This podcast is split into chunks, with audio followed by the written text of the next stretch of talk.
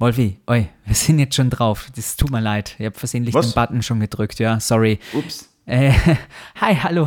Liebe Hörer, ähm, das war jetzt ein bisschen Überraschung, dass ihr so schnell da wart. Denn wir haben heute einiges vor. Wir waren nur mitten in unserer Vorbereitung, lieber Wolfgang, oder? Absolut richtig. Wenigstens einmal halt, dass du recht hast. Und äh, zu unserem heutigen Gast hast du eine ganz, ganz, ganz, ganz, ganz besondere Beziehung. Das stimmt. Ich habe ihn kennengelernt, als ich 17 war. Mein Gott, das ist fast schon 22 Jahre Jahre, her. als ich ein Praktikum bei Ö3 gemacht habe. Da habe ich ihn kennengelernt und verfolge natürlich immer brav seinen Weg. Aber es ist auch ein Kollege von dir, Wolfgang, wenn man das so sagen kann, denn ihr beide arbeitet beim Radio. Ja, nicht nur das. Äh, Wir waren ja kürzlich gemeinsam in Isolation und mit gemeinsam meine ich er in Wien ja, und ich in Salzburg. Also er war bei Ö3 und musste den Sendebetrieb aufrechterhalten und du hast das selber in Salzburg gemacht. Das wird spannend, weil da gibt es sicher interessante Einblicke in dieses Leben, wenn man plötzlich am Arbeitsplatz lebt. Das hätte ich da erzählen können, was man da alles macht, aber du wolltest das ja wieder mal nicht nur von mir alleine hören. Und äh, außerdem ist äh, unser Gast auch deswegen interessant, weil er nicht nur unter Anführungszeichen Radio macht, sondern auch ein ganz, ganz großer Fernsehmann ist. Und das macht ihn ja wieder für dich interessant. Das stimmt, ich kann mit ihm so ein bisschen übers Fernsehen plaudern, weil ich arbeite beim Fernsehen in Deutschland und er ist beim ORF auch immer wieder im Fernsehen tätig. Das heißt, es wird für unsere Hörer heute besonders spannend, weil es so einen kleinen Insider-Einblick gibt in das Radio- und Fernsehbiss. Bin schon gespannt, welche Themen wir da streifen werden. Aber lieber Wolfi, wir sollten vielleicht die Chronologie dieses Podcasts einfach mal einhalten. Hast du denn was vorbereitet? Hast du wieder eine Erkennung dabei? Selbstverständlich. Und du wirst, äh, du wirst äh, jetzt wieder mal staunen, wie so oft, weil die ist echt genial. Hör dir das einmal an. Hm. Ja, sag einmal. Das gibt's ja nicht. Wo ist denn das? Ge Warte, warte, das, wo ist denn der Podcast? Das kann doch nicht sein. Jetzt hab ihn. Liebes Publikum, freuen Sie sich auf eine weitere Folge des Austro Podcast. Hallo, da ist der Andi Knoll. Das ist die neueste Folge vom Austro-Podcast. Wie immer mit einer wahnsinnig schlechten Signation. Aber was will man machen? Meine Herren, das ist jetzt schon der zweite von drei, der sich über meine Kennungen beschwert. Äh, es ist ein Wahnsinn. Aber, aber lieber Andi, schön, dass du da bist. Wie geht's da? Du, äh, äh, sehr gut, sehr gut. Also ich bin gesund und habe Arbeit. Das ist schon viel, viel mehr, als man in diesen Tagen verlangen kann. Lieber Andi, wir müssen so viele Themen besprechen. Du warst in Isolation bei Ö3 für zwei Wochen, das heißt von der Außenwelt quasi abgeschnitten. Du hast die Romy-Verleihung auf eine andere Art und Weise moderiert. Du hast die Preisträger persönlich besucht. Du hast den Eurovision Song Contest dieses Jahr nicht auf gewöhnliche Art und Weise moderieren können. Und du hast auch viel, mein ich jetzt, Privates preisgegeben. Mit welchem Thema soll man denn zuerst anfangen? Boah, weiß ich nicht, über, über Nutztiere im Lauf der Zeit oder so. Was interessant Ist das, halt. ist das ein Spezialthema von dir? Nutztiere? Na, das, Zeit. das, äh, das ist jetzt ist mir spontan eingefallen. Alles außer ich, denke ich mir. Ist äh, Ich, ich finde immer, vieles ist interessanter als ich. Aber dann gibt es wieder Menschen, die finden, äh, na, ab und zu wollen wir von dir auch was hören. Also vielleicht eine Mischung daraus. Aber zu Nutztieren habe ich auch einen Ansatz. Aber äh, das war jetzt nicht in eurer Themenaufzählung dabei. Nicht unbedingt, aber wir setzen diese inhaltliche Klammer und äh, verweisen nochmal darauf, wir werden am Ende der Folge nochmal darüber sprechen, über die Nutztiere, okay? Sehr gut. Sehr gerne. Ich werde mir es notieren einmal auf jeden Fall. Wie war es denn in Isolation für dich, als äh, plötzlich der Anruf oder die Anweisung kam, dass du jetzt mit deinen Kollegen für zwei Wochen bei Ö3 einziehst, um quasi den Sendebetrieb aufrechtzuerhalten? Na, man fühlt sich geehrt. Also wenn der größte Radiosender des Landes beschließt, äh, dass man sozusagen in- jedem Fall weitersenden muss und äh, so eine Isolation dafür notwendig ist, dann finde ich das richtig, ja, weil ähm, man hat ja wirklich nicht gewusst, was passiert, ja, ob jetzt die totale Zombie-Apokalypse losgeht und wir wissen ja nach wie vor nicht genau, was passiert. Und insofern finde ich schon gescheit, dass die großen Medien des Landes halt sicherstellen, dass sie weiter äh, konsumiert werden können, dass man informieren kann.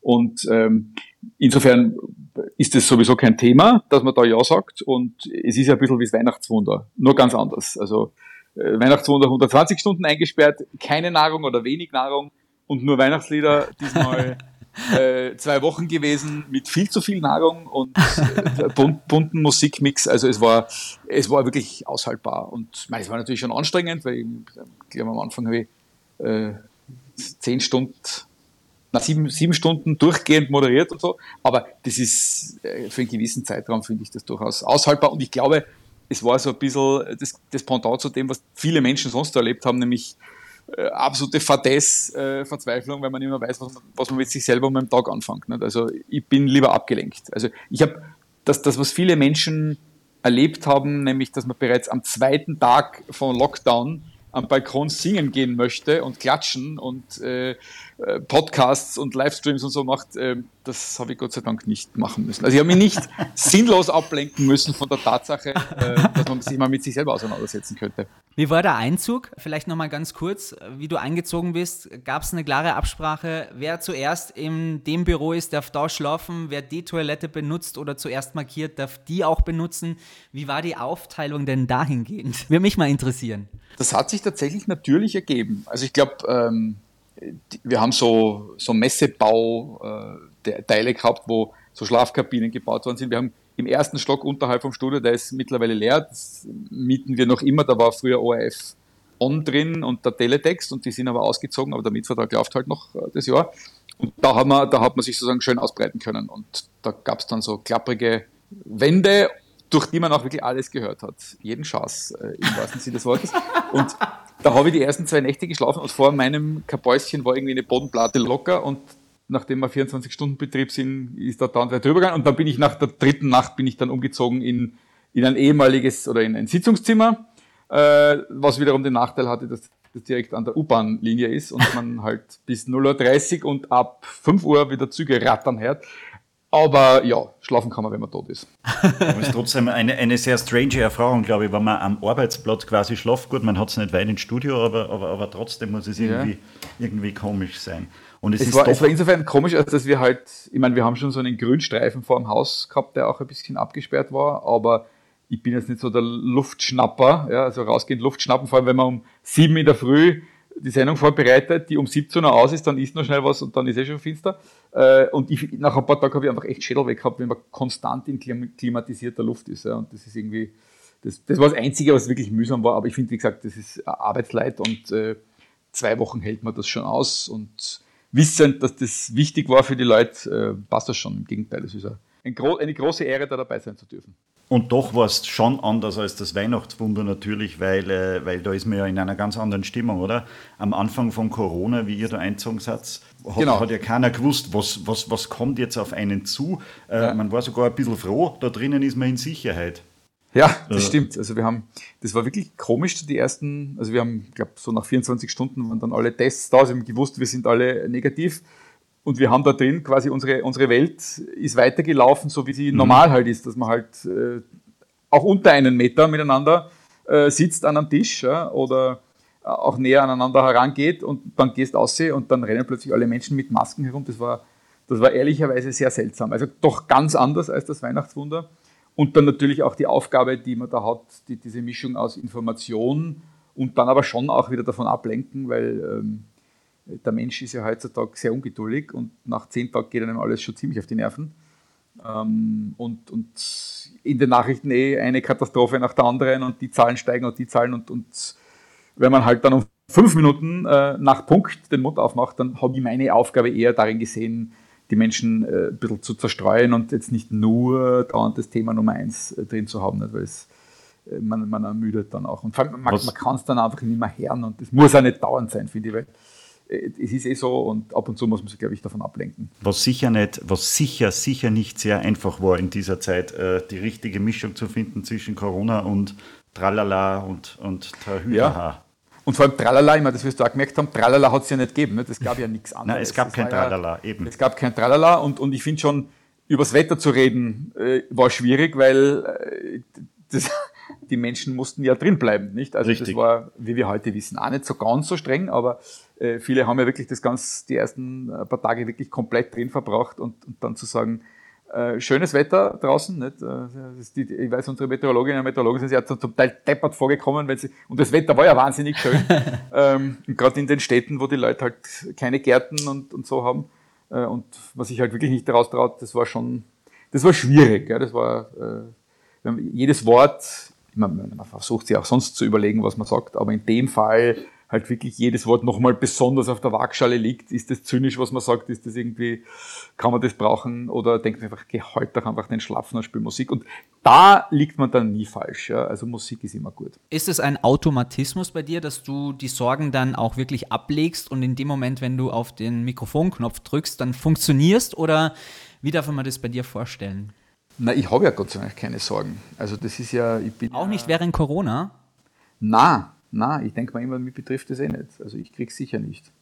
Und ich, das ist, ist, ist ein bisschen absurde. Vielleicht sollte man mich mal auf die Couch legen. Ähm, also es ist mir in meinem Leben Gott sei Dank nichts Gravierendes passiert. Ja. Äh, ich klopfe auf Holz. Ähm, und irgendwie denke ich mir immer, das wird schon alles gut gehen. Also ich habe tatsächlich irgendwie so ein chronisch optimistisches äh, Gen eingepflanzt, das mir immer sagt, nein, nein, die passt schon. Also klar, Hände waschen, Abstand halten, dich an die Regeln halten, aber dir passiert nichts. Ja. Und das, äh, also ich hatte tatsächlich nicht Angst, außer dass wirklich das Klopapier aus ist. Und ich habe dann, wie alle anderen, vollkommen hysterisch Klopapier gekauft. Nicht dein Ernst, du warst der? Ich war der auch. Ich war nicht der Einzige. Ja, ich Simon, weiß. Gib's zu? ich gebe es zu, ja. Und vor allem ist es ja immer so lustig gewesen im Supermarkt. Man hat sich immer über die anderen lustig gemacht. So, wow, wie kann der nur zwei Packungen mitnehmen? Und dann selber hat man drei genommen. Eben. Und das ist, also ist eigentlich total idiotisch, dass man Klopapier nimmt. Man müsste ja eigentlich in erster Linie Dinge zu essen nehmen, weil wenn du nichts zum Essen hast, dann brauchst du Klopapier kannst. Ähm, aber nachdem das Pesto dann schon aus war überall und auch hier wieder die, die, die aber ich muss zu meiner Verteidigung muss ich sagen, ich habe das das ganze Jahr und mein ganzes Leben schon. Ja. Also ich kann bei mir kann jederzeit äh, eine gesamte Kompanie einfallen und ich kann Spaghetti für alle kochen. Ja. Ich habe daheim immer Vorräte für mindestens 40 Personen für drei Tage. Also das, äh, das habe ich sowieso immer. Und äh, warum? Keine Ahnung. Ich bin kein Einzelkind. Ich habe nicht den Krieg erlebt. Also es ist keine Ahnung, warum ich das habe. Ja. Also es, muss, es, muss, immer genug da sein von allen. Also auch wenn Gäste da sind, ich, ich koche immer das Dreifache, weil es darf ja nichts ausgehen. das heißt, du hast auch noch genügend Klopapier zu Hause im Moment? Ja, jetzt mittlerweile bin ich wieder, lebe ich äh, quasi dort Leben am Limit. Ich habe jetzt nur mehr zehn Rollen, so circa plus minus. Und die, und die Umstellung von der Vollverpflegung bei Ö3 dann wieder ins eigene Leben zurück und sich selber wieder organisieren zu müssen, ist dir demnach auch gut gelungen. Ja, na, das geht schon, das geht schon. Also das ist im Gegenteil, das war eher, Gott sei Dank bin ich da raus, weil ich bin ja, ich habe null Konsequenz. Wenn es Futter gibt, dann fresse ich das, äh, egal ob ich sollte oder nicht. Und ich habe dann halt wirklich äh, zwei warme Mahlzeiten am Tag. Dann haben sie uns halt da dazwischen gab es halt irgendwie Brötchen und irgendwelche Nussschnecken und dann gab es eine gebackene Zimtschnecke mit Apfel drin und die habe ich drei Stück davon gegessen, zu den Hauptmahlzeiten dazu. Und dann noch vier Schokoriegel. Also es war, ich habe tatsächlich mein Höchstgewicht wo ich jetzt langsam wieder runterkommen muss, weil äh, sonst sterbe ich nicht an Corona, sondern Herzverfettung. Und unter uns jetzt nochmal, wenn man mit den Arbeitskollegen so dicht auf dicht ist über so eine Zeit, wie geht man denn damit um? ist ja teilweise schon schwierig mit äh, anderen Urlaubern im Hotel ja. oder auf dem Boot oder wo auch immer. Ja, nein, das, das, das war auch, also ich, mir ist ja das wurscht. Also ich komme ja mit allen aus und ich denke mir, ja, dann äh, macht's halt. Aber äh, ich glaube, das war für viele tatsächlich vorher, also man hat gemerkt, wo wir dann raus sind, so die zwei, drei Tage vor, bevor die, die Truppe 2 gekommen ist, da haben mehrere Menschen ganz oft angerufen und gefragt, und wie ist das? Und was ist das? Und, und kann man da? Und kann man schlafen? Und was brauche ich mit? Und so. Also die waren dann sehr nervös, weil eben äh, am Arbeitsplatz zu wohnen und so. Und es war tatsächlich, es war kein einziges Mal irgendwie Streit. Äh, wir haben der, Arschlöcher, der Egoistenfaktor war echt null. Also ich habe mir gedacht, ich, ich hab's gern ordentlich und es war niemand drinnen, der uns sozusagen unser Zeug wegräumt, sondern es, es ging darum, selber äh, die Kaffeetasse zu nehmen, in den Geschirrspüler zu stellen, wenn der Geschirrspüler voll ist, ihn einzuschalten und wenn er leer ist, äh, wenn er sauber ist, auszuräumen. Ja? Und das, äh, das muss man können. Das Geschirrspülermanagement ist eine große Kunst und dann, das wird vielleicht mir auf die Nerven gehen, ja? wenn nach Tag drei alles pickt und alles dreckig ist und alles grausig ist, aber da waren offenbar alle Leute so weit in der Lage, äh, ihren eigenen Dreck wegzuräumen, dass, dass selbst das war einfach wirklich gar kein Problem. Also es war null Problem und wir haben eigentlich, es war jetzt, wäre die quasi die Lage nicht ernst und so viel Arbeit gewesen, wäre es wie Skilager gewesen. Skilager mit äh, den Arbeitskollegen sozusagen. Ja, und mit dem Chef halt auch nicht, aber das ist, das. Der, uh, der war der auch 14 Tage drinnen? Der war auch 14 Tage drin, ja. Uh. Der wollte unbedingt dabei sein und, und es war auch cool, weil äh, das ist ja, ich finde immer, das, das, äh, das Ungerechte an allen Menschen, die beim Radio arbeiten, ja, ähm, außer den Moderatorinnen und Moderatoren, ist so, die sind ja nie am Studio. Ja, am Studio, die, die, die Menschen, die im Studio arbeiten dürfen, haben ja den großen Vorteil, dass sie halt wirklich Sendungen machen und dann auf den roten Knopf drücken und das ist schon, das ist schon ein, ein erhebendes Gefühl und das macht das Radio aus, diesen Live-Effekt. Und ähm, je weiter du quasi physisch, aber auch arbeitstechnisch vom Live-Studio weg bist, umso weniger hast du halt dann irgendwie möglicherweise das Gefühl, dass du dir jetzt den, den Erfolg deines Senders auch ein bisschen auf die Fahne heften kannst. Und insofern habe ich mich auch äh, gefreut, dass da die, die, Truppe so bunt war. Und ähm, also ich dann auch gesagt, nach, nach zwei Wochen, ich komme gern wieder rein, aber ich muss nicht mehr. Ich fände cool, wenn möglichst viel verschiedene Leute vom Sender die Möglichkeit kriegen, das zu erleben. Ja? Wie das ist, wenn man da wirklich zwei Wochen ähm, am Sender lebt und, und ganz nah dran ist an, an einer Ausnahmesituation, die natürlich, also ich, ich möchte weder eine Umweltkatastrophe noch eine Pandemie noch irgendwas, aber das ist natürlich schon das, wofür es uns gibt. Ja, also äh, Musik spielt Spotify auch, äh, aber die Kombination aus Unterhaltung und vor allem Information, glaubwürdige Information, das ist das, wofür wir alle arbeiten und, und äh, täglich aufstehen. Und da mal so dabei zu sein, das ist schon was, äh, was Einzigartiges ja, in, in einer beruflichen Karriere. Und insofern habe ich cool gefunden, dass eben auch der Chef dabei ist und das war, war, war gut für alle, dass da möglichst viel. Und wir haben wirklich, also bis auf glaub, zwei, drei Leute, die, die, die dann nochmal rein sind, aber waren immer komplett neue Leute. Es hat auf jeden Fall dein berufliches, äh, äh dein Fernsehleben vor allem beeinflusst. Die, die Romy und so war ganz anders ja. als normalerweise der Song Contest. Wie hast du das selber, wie hast du das selber gefunden? Ich habe das sehr gelungen gefunden mit der Romy. Du kommst da überall hin, bringst es vorbei, Danke schön mit Abstand ja. und äh, äh Finde ich, find ich eine nette Idee, könnte man auch so beibehalten. Muss nicht immer die ja, große ich, Gala sein, oder? Ich könnte jetzt behaupten, es war meine, aber es war nicht meine. Also es war, es war, ich habe hab das auch nett gefunden. Vor allem halt einfach, weil die, die Reaktionen der Gewinnerinnen und Gewinner waren so anders wie sonst. Nicht? Weil wenn du in, in, in der Gala drin sitzt, dann siehst du die fünf Nominierten und da kannst du schon die mathematische Wahrscheinlichkeit ausrechnen.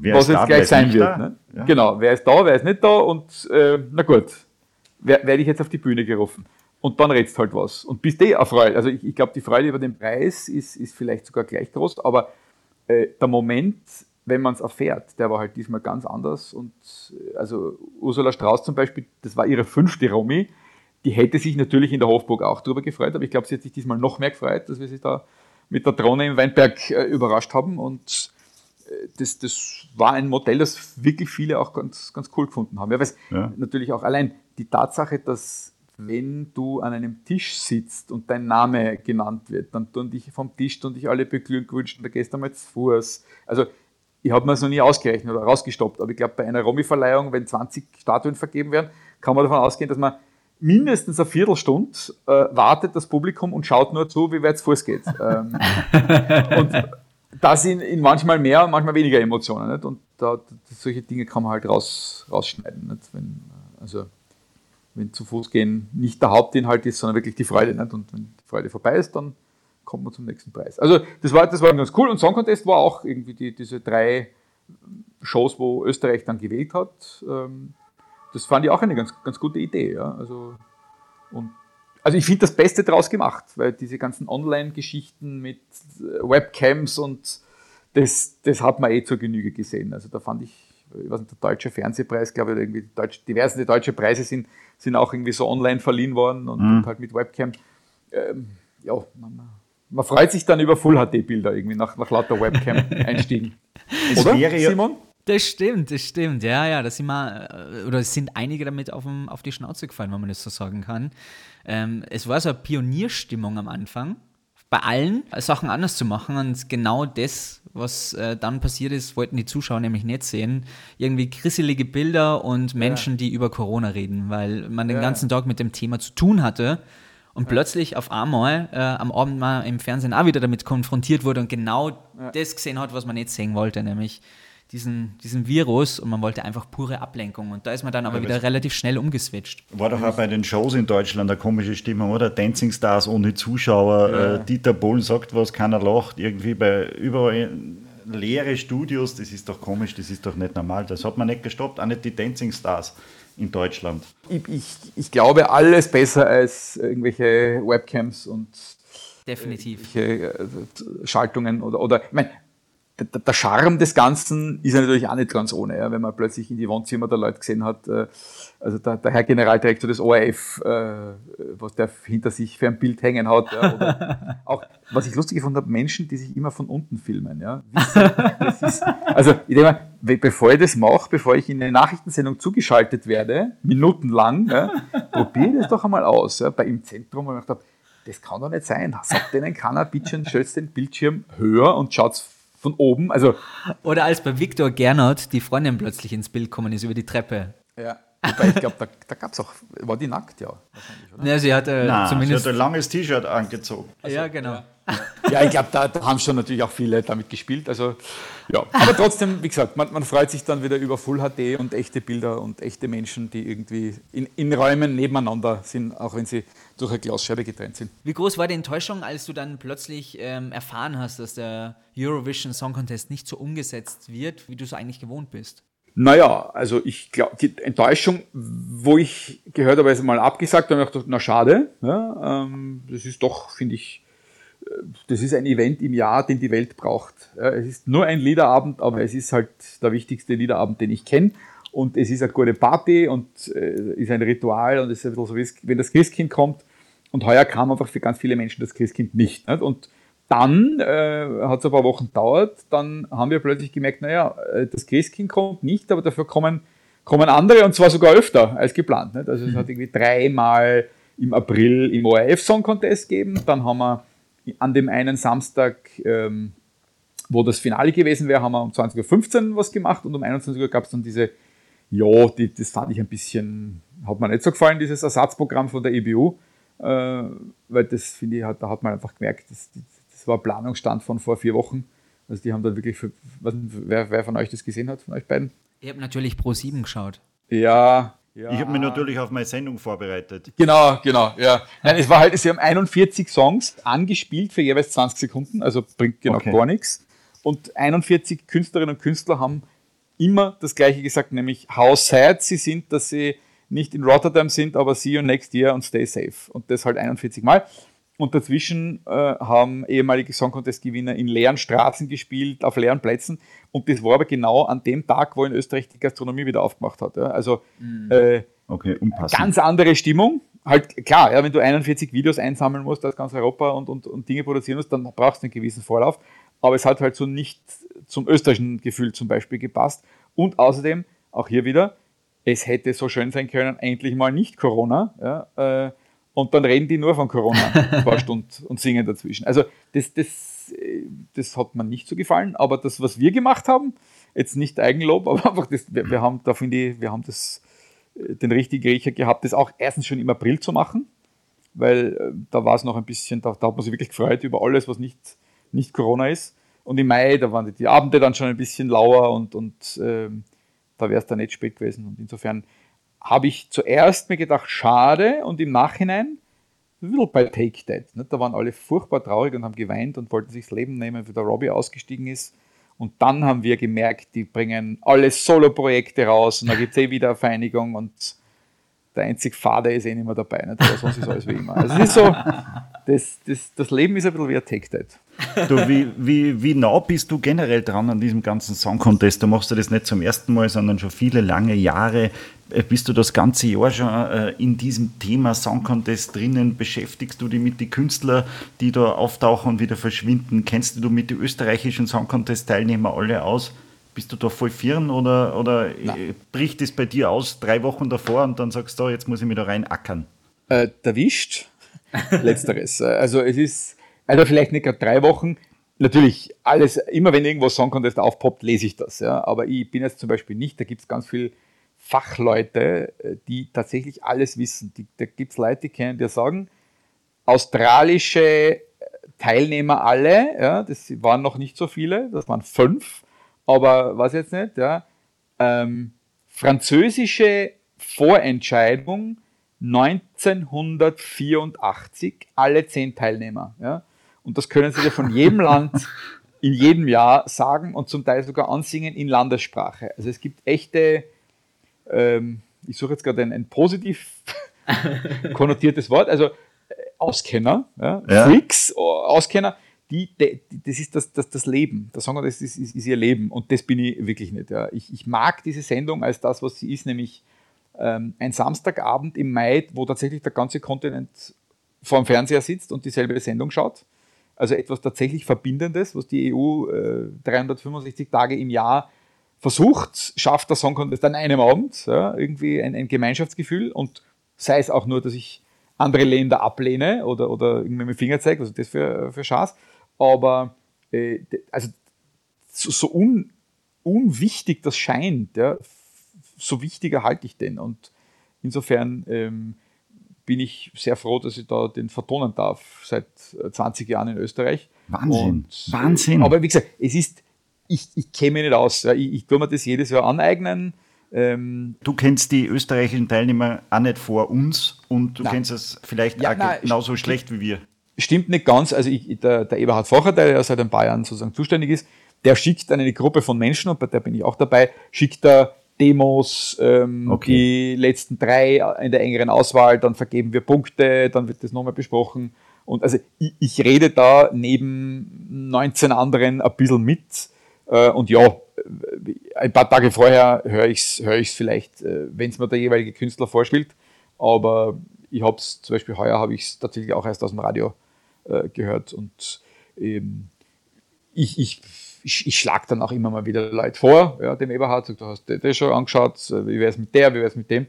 Ähm, mhm. Aber ich bin jetzt da nicht, nicht, näher, nicht viel näher dran als, als einige ihr, andere, sagen wir so. War dir damals bei Conchita klar, dass das äh, was ganz Besonderes ist? Nicht vielleicht, dass es jetzt gewinnen wird, aber dass die weit vorne sein wird?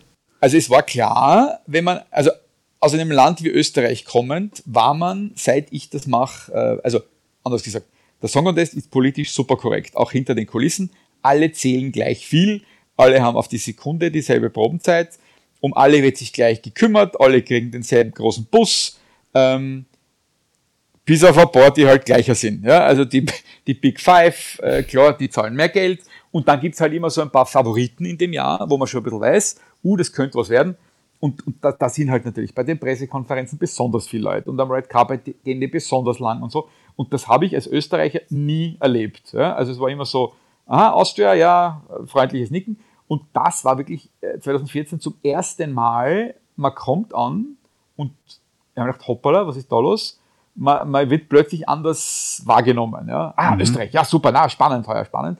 Und, und quasi man ist so, ein bisschen, man ist aufgeregt. Ja? Leute sind aufgeregt, wenn du sagst, du bist aus Österreich.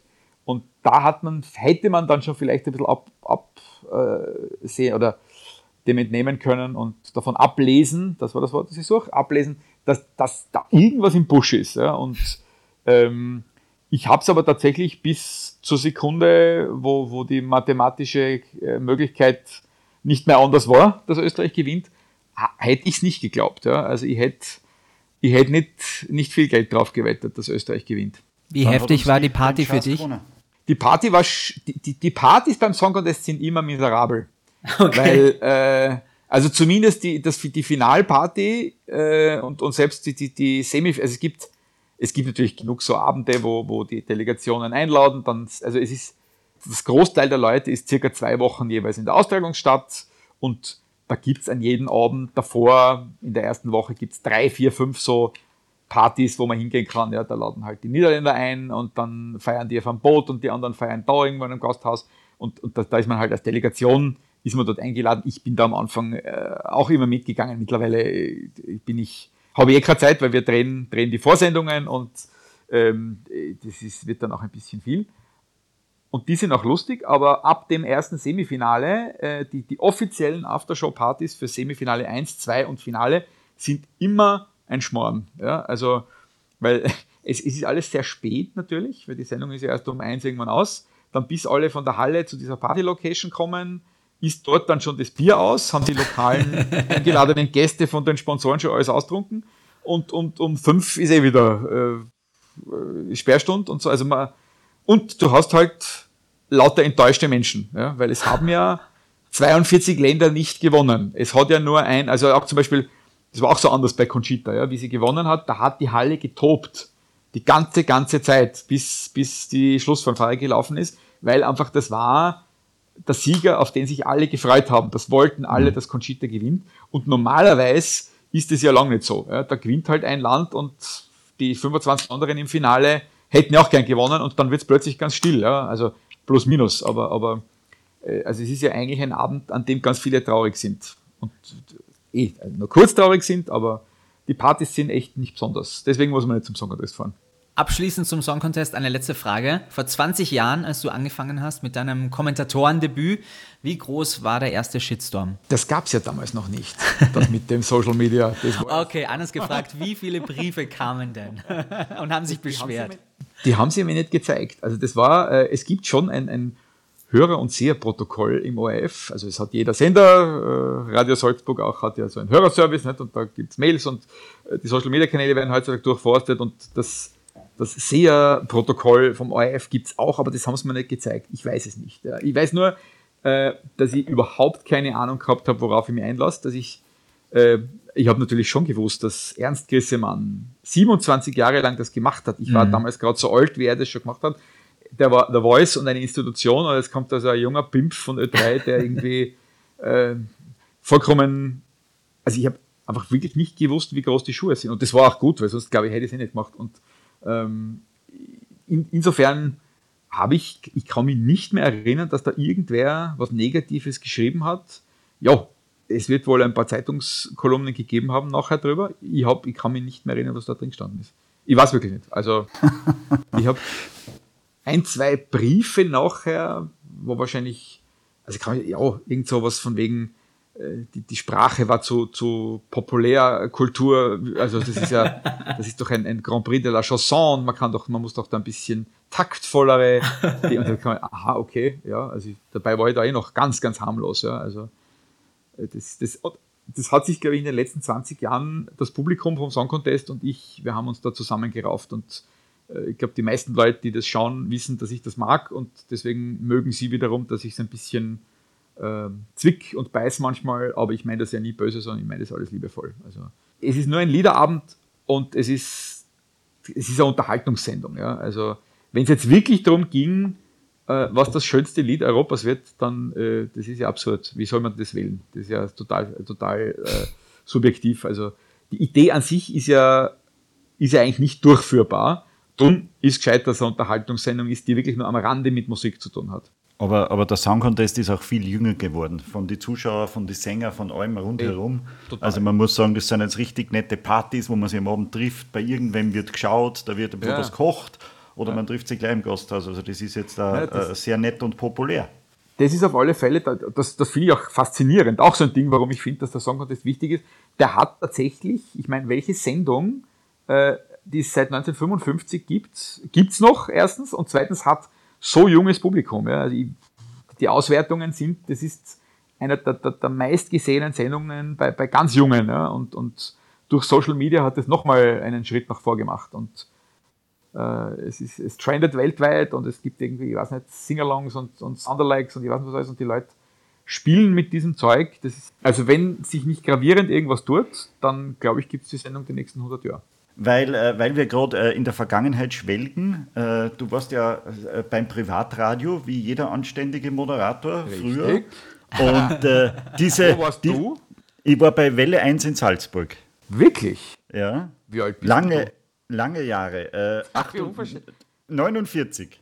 Das hat es damals schon gegeben, wo du noch Ja, warst? Welle 1 Innsbruck hat es gegeben, Welle 1 Salzburg. Ach, stimmt, Von 2001 weg bis 2007. Ich habe. Sechs. Ja, ja, ja, doch, doch. Okay, na, ich, ich dachte, das, das hat es dann erst so ab, ab den Nullern, Mitte der Nuller gegeben, aber es ist ja, es, es, ich, ich vergesse immer die zehn Jahre von, von 0 bis 10. Also, die würde ich auch gern vergessen. Es, gab, es gibt die 80er, die, ja, 90er stimmt.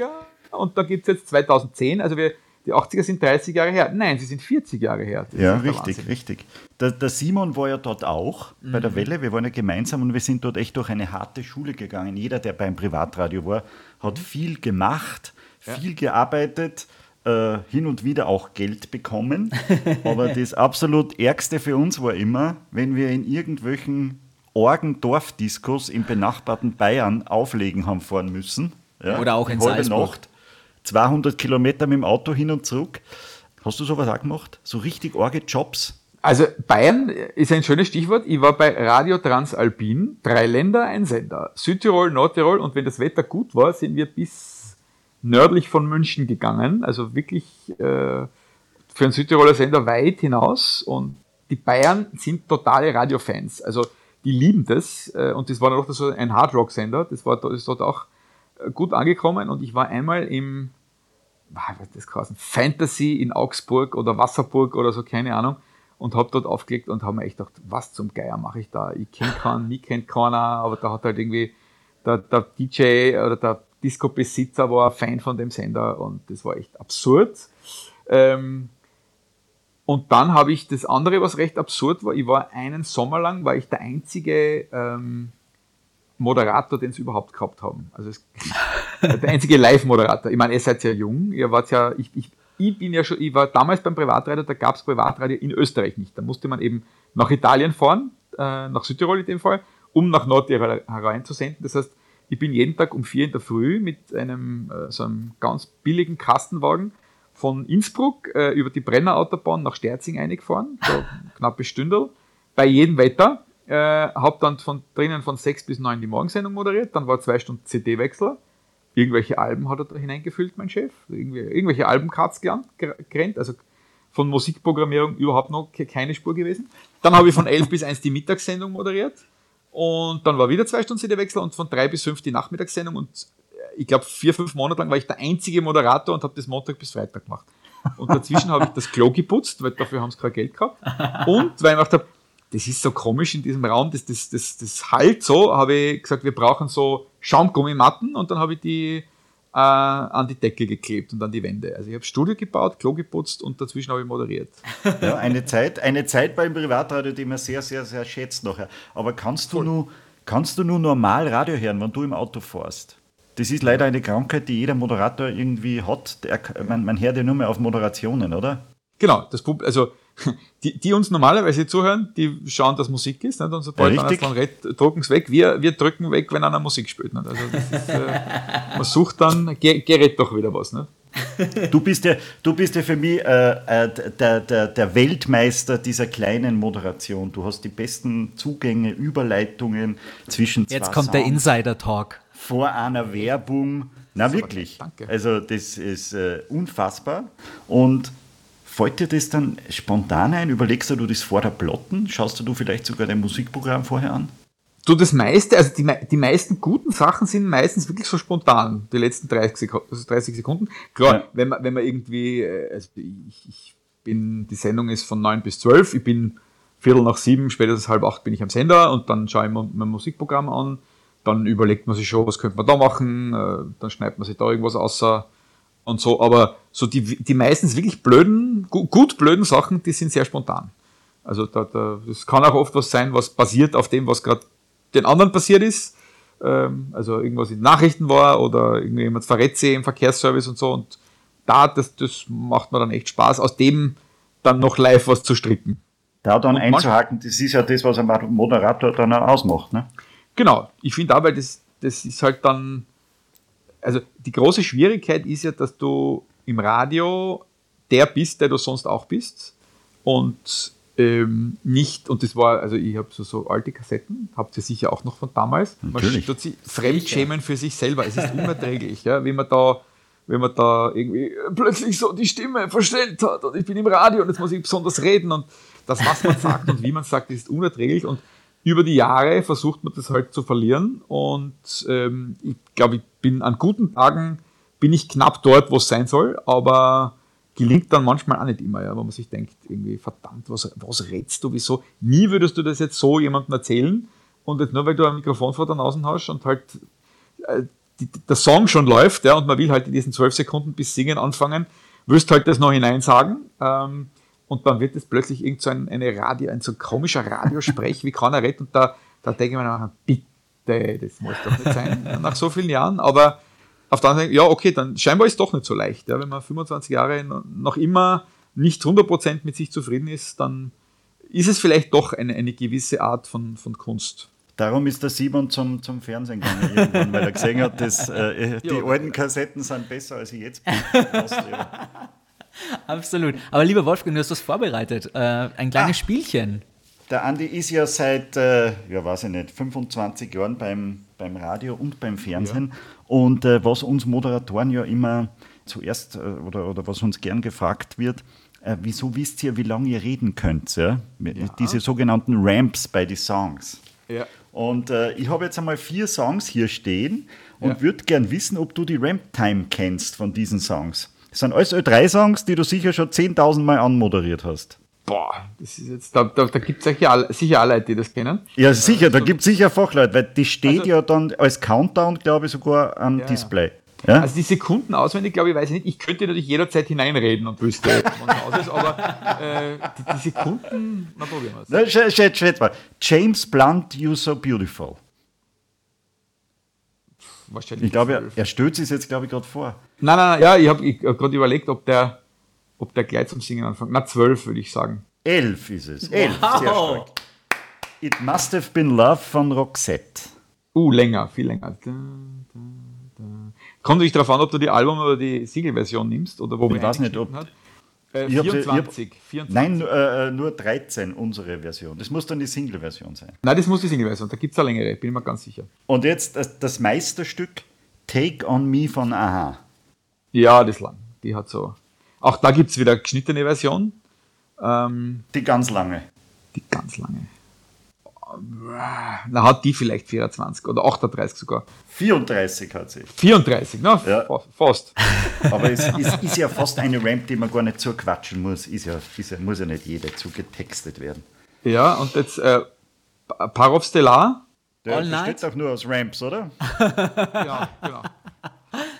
Bevor wir äh, über deine Nutztiere sprechen, lieber Andi, ja. ähm, möchte ja. ich noch mal kurz von dir hören, weil du auch sagst, du redest nicht gern so über die Server. Wie nimmst du das wahr? Wie gehen die Hörer und die Menschen auf dich zu, wenn sie dich treffen? Ist es so ein ähm, distanzloses, hey Andi, ein Foto? Oder ist es mehr schon ja. so mit Respekt? Nein, also, also ich finde, das eine schließt das andere nicht. Also man kann ja auch mit Respekt distanzlos sein. Also, also distanzlos ist jetzt einmal wahrscheinlich prinzipiell eher ein negativ besetztes Wort, aber ich finde ja, Ne, sagen wir es barriere, nennen wir es barrierefrei. Ja. ja ich glaube nicht, dass ich jetzt jemand bin, der groß um sich einen Zaun aufbaut, ja, eine, eine Unnahbarkeit. Ähm, deswegen glaube ich wiederum auch, dass ich, also erstens durchaus Menschen zu mir herkommen und sagen, hey, mach mal ein Foto und überhaupt kein, keine Scheu vor mir haben, was ich als totales Kompliment empfinde. Und alles andere fände ich auch absurd, muss ich ehrlich sagen. Was aber dann natürlich auf der anderen Seite zur Folge hat, dass so ein bisschen diese, äh, also wenn man jetzt sagt, es kennen mich so und so viele Leute in dem Land und trotzdem, ich würde mich jetzt nicht als Star bezeichnen. Was ist ein Star? Ja? Also Madonna ist ein Star, die Königin von England ist ein Star, der Papst ist ein Star, äh, Justin Bieber, also Stars, die äh, bei RTL, was, wie heißt das, exklusiv, na, das stimmt gar nicht. da hast du jetzt auch schon die, die komischen deutschen Z Die Evelyn Budekis der Welt. Die kenne ich alle nicht zum Beispiel, ja. also irgendwo da zwischen den wirklich Reality-Stars, wo ich sage, auch das hat seinen Markt und seine Berechtigung. Und äh, weit davon entfernt dann vielleicht so äh, Sportlerinnen und Sportler. Da bin ich dann irgendwo in einer eigenen Liga, weil ich glaube, bekannt bin ich schon, aber so dieses, dass man von mir unbedingt wissen will, äh, ich weiß nicht, ja, also diese, diese, ich trage keine Kleider, aber was, was ist mein Schneider, ja, so, oder, oder ich weiß, ich, ich, ich, ich sehe mich null in diesen, diesen Society-Spalten. Ja. Ähm, ich glaube nicht, dass Menschen, ja, ich, ich, man weiß mittlerweile, äh, dass ich lang zusammen bin und mit wem ich lebe und so, aber mehr glaube ich nicht, weil ich es nicht erzählen mag. Ich glaube, es interessiert an niemanden. Ja. Und ich, ich, ich möchte ehrlicherweise nicht über mich selber dauernd so Sachen lesen. Ja. Also ich finde ich finde das fast ein bisschen peinlich. Auch wenn ich es auch lese, ja, mich interessiert es ja. Aber über mich möchte ich es halt nicht lesen, weil ich finde, das ist wirklich, das, das braucht es bei mir nicht. Die Menschen kennen und mögen mich so oder mögen mich nicht, das kann auch sein, aber ähm, ich, ich, muss nicht sagen, irgendwie, äh, was ich gestern, wen ich gestern getroffen habe und wer meine Superstar-Friends sind und wo ich auf Urlaub war und so. Das finde ich alles ein bisschen. Du warst heute noch nicht auf Urlaub, oder? Naja, Urlaub ist, ist Urlaub dann, wenn man, wenn man auf Urlaub ist, im Sinn von, wenn man im Urlaubskalender was eingetragen hat oder wenn man nicht Sendung hat und trotzdem wohin fährt. Urlaub ist, wenn man nicht arbeitet. Na, dann hat, dann hat man keine Sendung. Also muss ja Arbeit.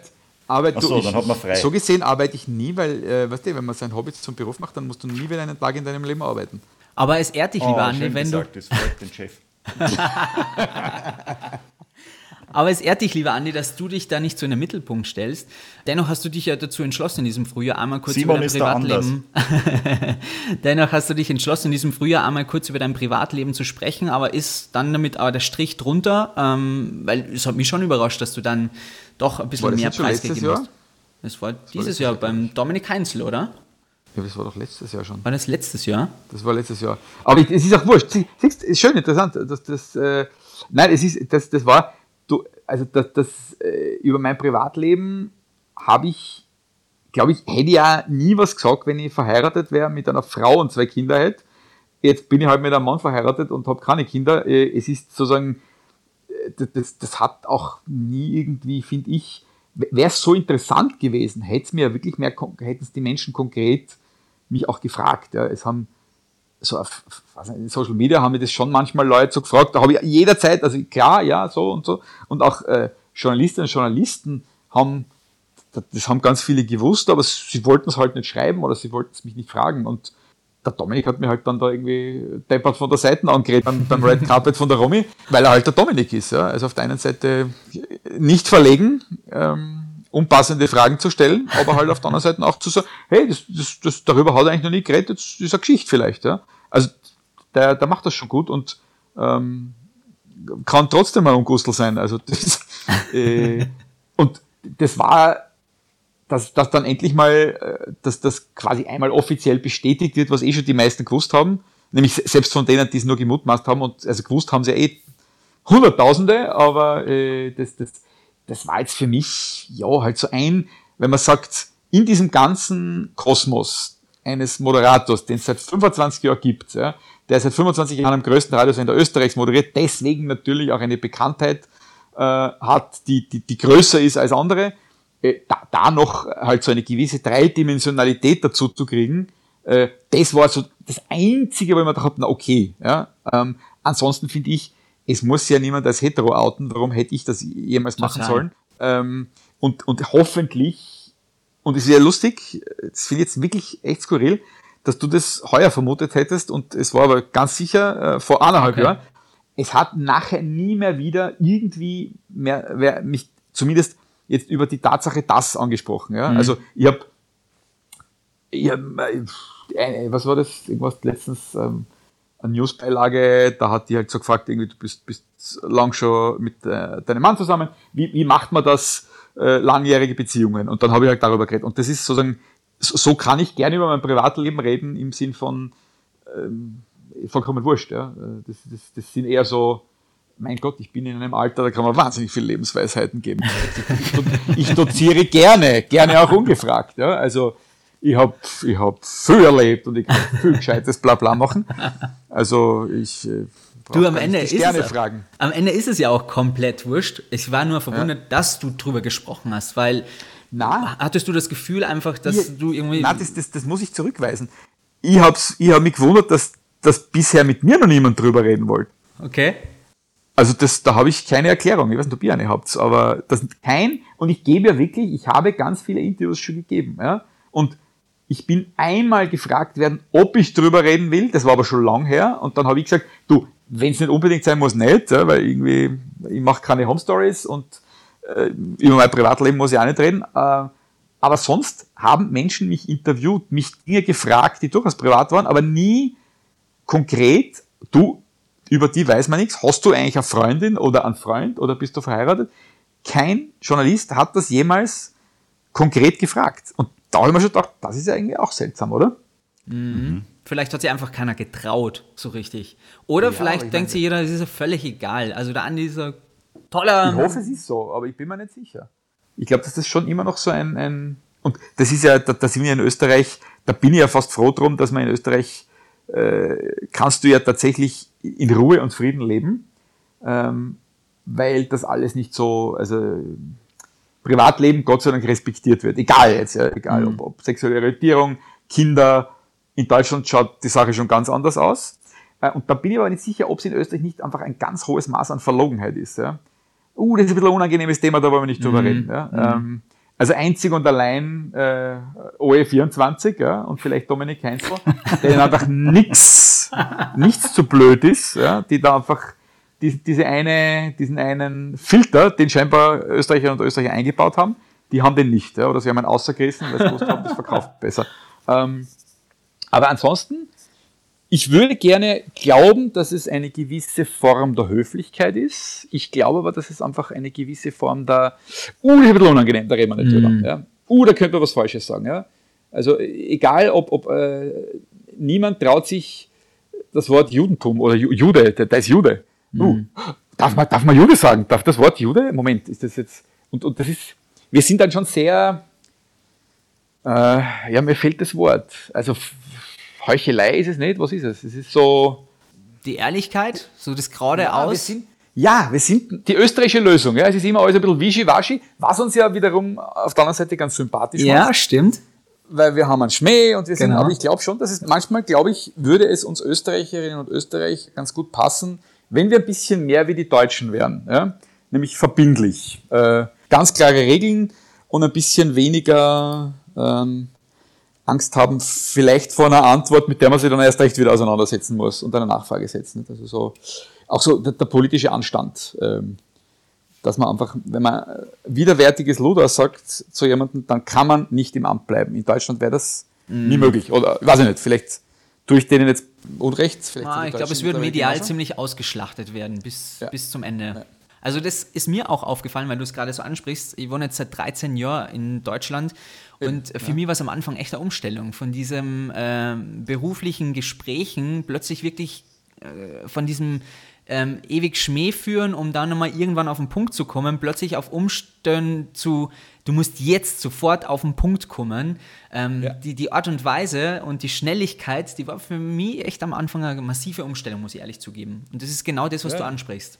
Und das, das irgendwie, die Deutschen, glaube ich, können von uns lernen, so ein bisschen entspannter zu sein. Ja. Man muss nicht, muss nicht all, also Ironie ist auch was Schönes und so, aber äh, wir, wir könnten schon einfach mal äh, sagen, okay, äh, was will ich, was will ich nicht? Und das sage ich ganz klar. Ja. Und äh, in einem Interview gibt es einfach ganz klare Spielregeln. Ja. Höflich muss es sein äh, und ich kann ja was fragen, ob ich es fragen darf, aber es nicht zu fragen, nur weil ich mir nicht traue, ja. das geht auch nicht. Also das finde ich, Gibt's, fand ich auch komisch.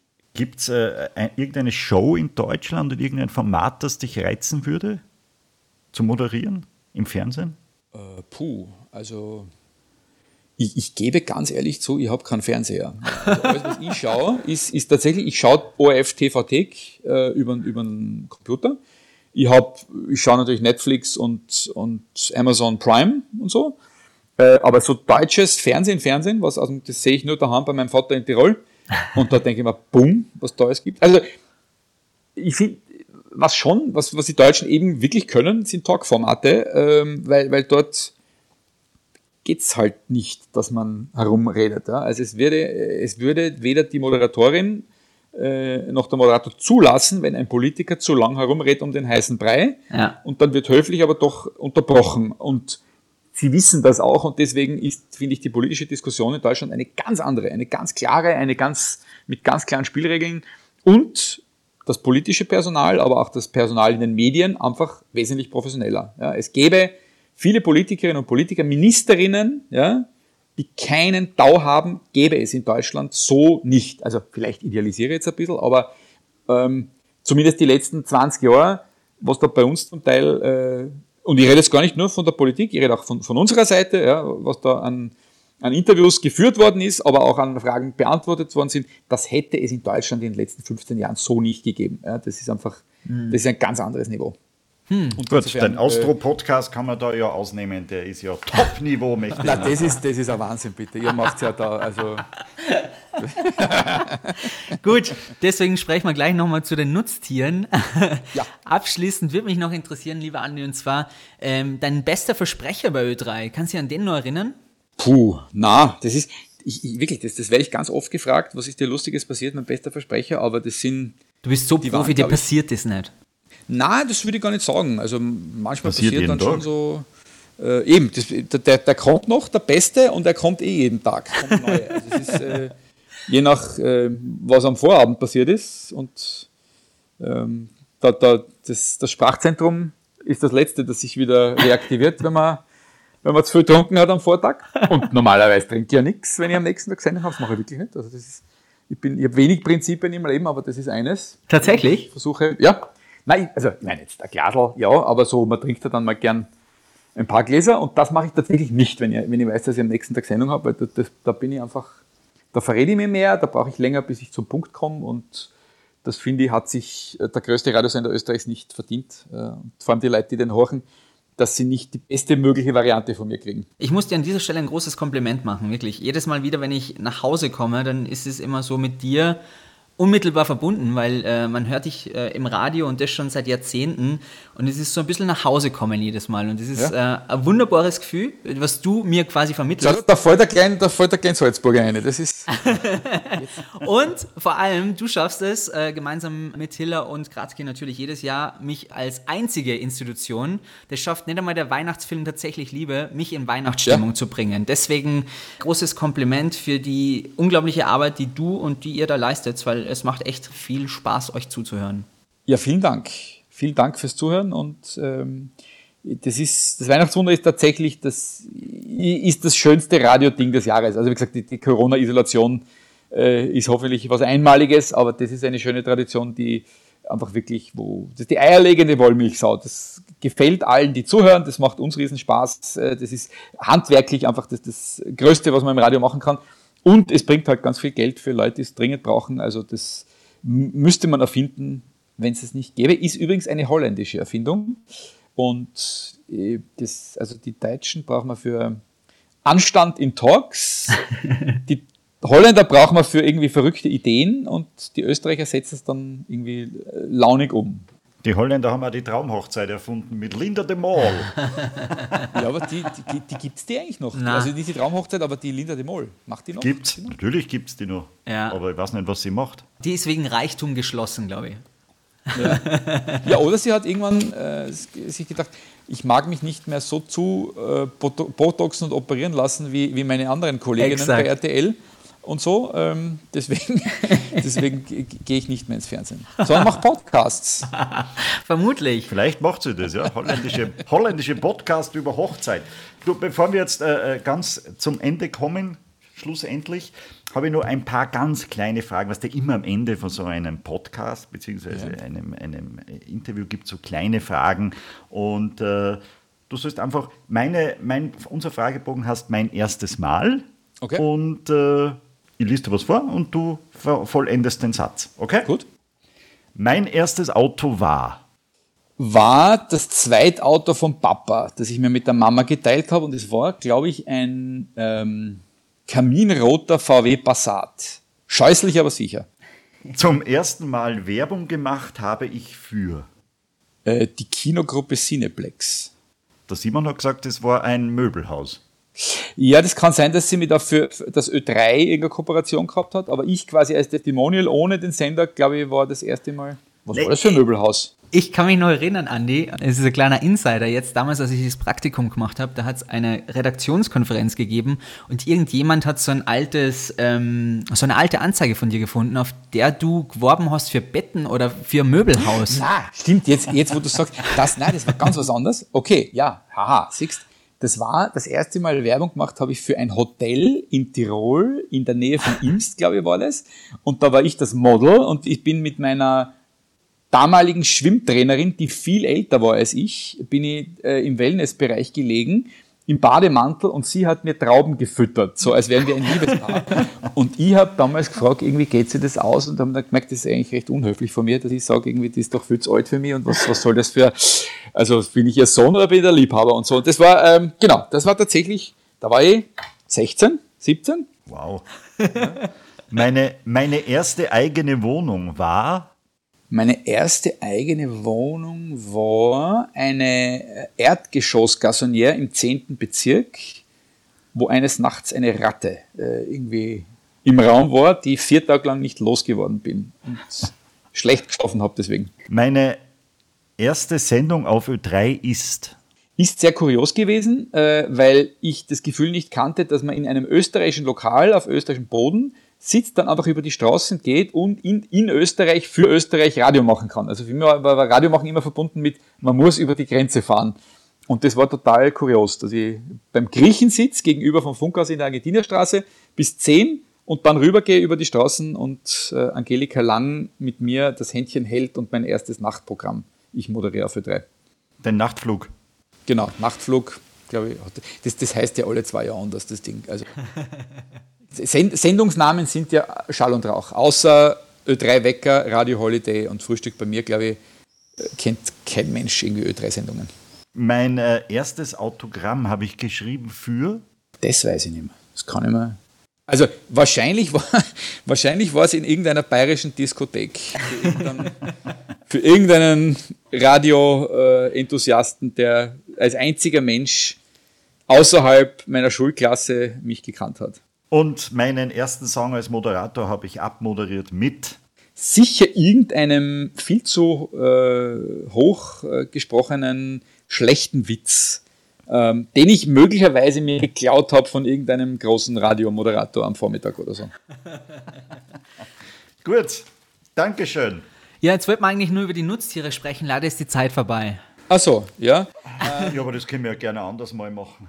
Ich, ich, da bin ich wirklich gerade dabei. Also mein, äh, mein Zugang zu, zum Essen ändert sich gerade ein bisschen, auch dank Corona und so. Und, äh, aber das ist tatsächlich. Ja, das habe ich gelesen. Du isst ja. nichts, was ein Gesicht hat. Na, alles, was wir essen. Jedes Tier so. in der Packung hatte, hatte mal ein Gesicht. Das war, das war mein Shitstorm mit, mit dem. Ich habe den einzigen Shitstorm meines Lebens habe ich, habe ich im Spanferkel eingefangen. Ja. Und da habe ich dann so ein bisschen argumentiert, weil die Leute sagen, wie kann man Babytiere essen? Sage ich, naja, das ist, also selbst ein aus, unter Anführungszeichen ausgewachsenes Schwein ist auch nicht älter als ein halbes Jahr und alles, was in einer Packung drin war, hat mal, hatte mal ein Gesicht. Also äh, da braucht es jetzt auch nicht. Aber ich, ich versuche tatsächlich jetzt wenig bis kein Fleisch oder überhaupt tierisch. Also ich bin jetzt noch nicht vegan, aber das, das wäre ein Vorsatz, weil ich glaube. Und? Merkst ja, du schon was? Tut's da gut?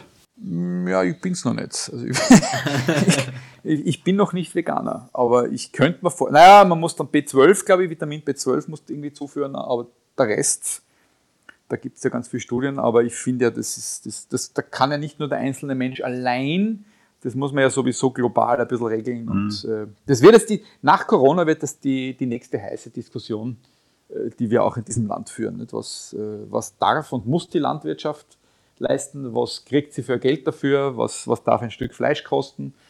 Ähm, muss sich jeder Fleisch leisten können? Muss sich jeder jeden Tag Fleisch leisten können?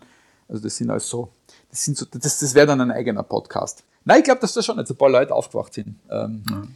Also, ich, ich, da, da, muss man, allem, da, das ist tatsächlich, das ist sowas wie mit dem Biosprit, ja, Schnellschüsse sind da fatal, ne? weil auf der einen Seite, wenn man sagt, klar, die, gegen Tierfabriken, also es kann niemand für Tierfabriken sein, es kann auch niemand für Massentierhaltung sein, wo die Tiere gequält werden, aber was heißt das, wenn man, das, wenn man das abschafft? Nicht? Was, mhm. was isst man dann? Ähm, was heißt das für Almen in Salzburg, ja, wenn man sagt, okay, wir essen jetzt keine Tiere mehr. Ähm, warum stehen die Kühe dann in der Gegend herum? Äh, wir essen keine Tiere mehr oder wir, wir werden jetzt alle Veganer. Nicht? Wer, wer bewirtschaftet dann die Almen? Was heißt das für einen Tourismus? Äh, mhm. find, finden wir uns dann Landschaftsgärtner, die, die da halt die Almen mähen gehen und also das, das ist alles so ein ganz großes globales Thema und das finde ich, das, das beschäftigt mich gerade sehr. Jetzt nicht hysterisch, weil ich äh, gehe dann schon noch einmal im Jahr ins Schweizer Haus und isst eine halbe Stelze und so, aber äh, Wurst und so Zeug, das ist ich mittlerweile nicht mehr. Ja. Und vor allem, ich esse es nicht mehr, wenn ich nicht weiß, wenn ich, wenn ich nicht weiß, wo es herkommt. Ja. Also wenn, ich, wenn der Preis es schon vermuten lässt, dass das natürlich weder so gehalten ist, dass er ein schönes Leben gehabt hat, noch die Leute, die es bearbeitet haben, ein schönes Leben haben, dann versuche ich das wegzulassen.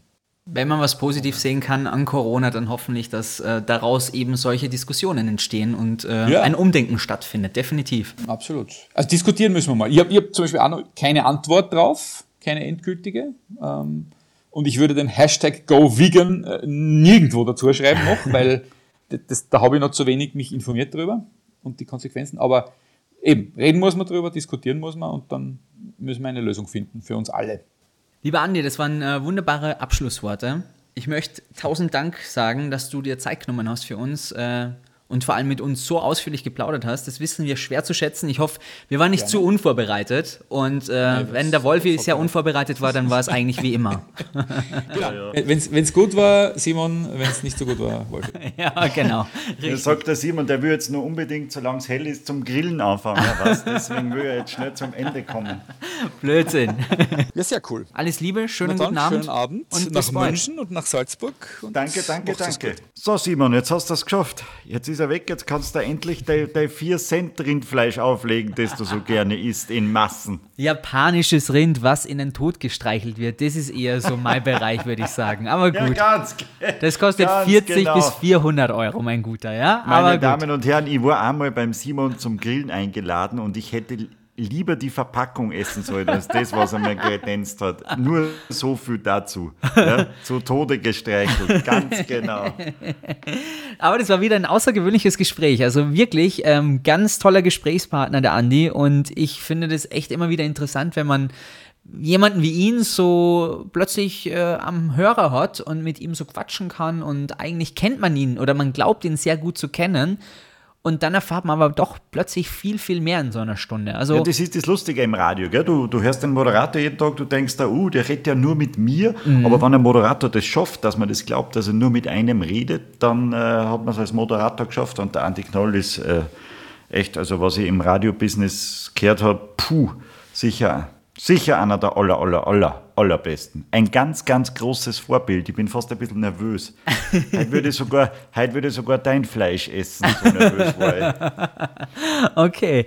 Wir werden ähm, demnächst schon wieder zu hören sein. In zwei Wochen gibt es eine neue Folge des Austro-Podcasts. Lieber Wolfgang, wieder wollen wir schon Andi verraten? Knoll. Nein, leider nicht. Wir könnten auch noch so viel mit Andi Knoll besprechen, aber auch mit unserem Gast in zwei Wochen haben wir einiges zu besprechen. Es gibt viele Themen, denn sie ist aus, es ist mal endlich eine sie? Frau. Genau. Sie? Ja, ich wollte gerade sagen, endlich einmal eine Dame. Sie ist aus Österreich, ausgezogen Richtung Deutschland, hat in vielen Serien mitgespielt, hat wirklich ein unglaublich interessantes Leben, was Stewardess, sie war äh, Programmansagerin, hat in allen Serien mitgespielt, die man sich vorstellen kann und hat auch äh, unter anderem in einem Männermagazin sich mal gezeigt. Auch darüber wird sie hoffentlich sprechen. Willst du es verraten, lieber Wolfgang? Ja, soll ich oder soll ich nicht? Ja, sicher, hau raus, komm. Ja, ist die, es ist die unglaublich großartige, fesche, immer gut riechende Sabine Petzel. Ja, genau, die aus dem Medikopter, die aus Kommissar Rex, die aus Dr. Steffen Frank, die aus dem Bergdoktor und so viele andere Serien. Da gibt es genügend aufzuzählen. Wir werden in zwei Wochen mit ihr ausführlich sprechen, lieber Wolfgang. Ich wünsche dir bis dahin natürlich wie immer, ah, schöne Zeit. Ich hoffe, dass ich bis dorthin dein äh, Grillfleisch verdaut habe und äh, dass ich dann fit bin. Und bitte bereite mal ein bisschen besser vor, gell? Danke.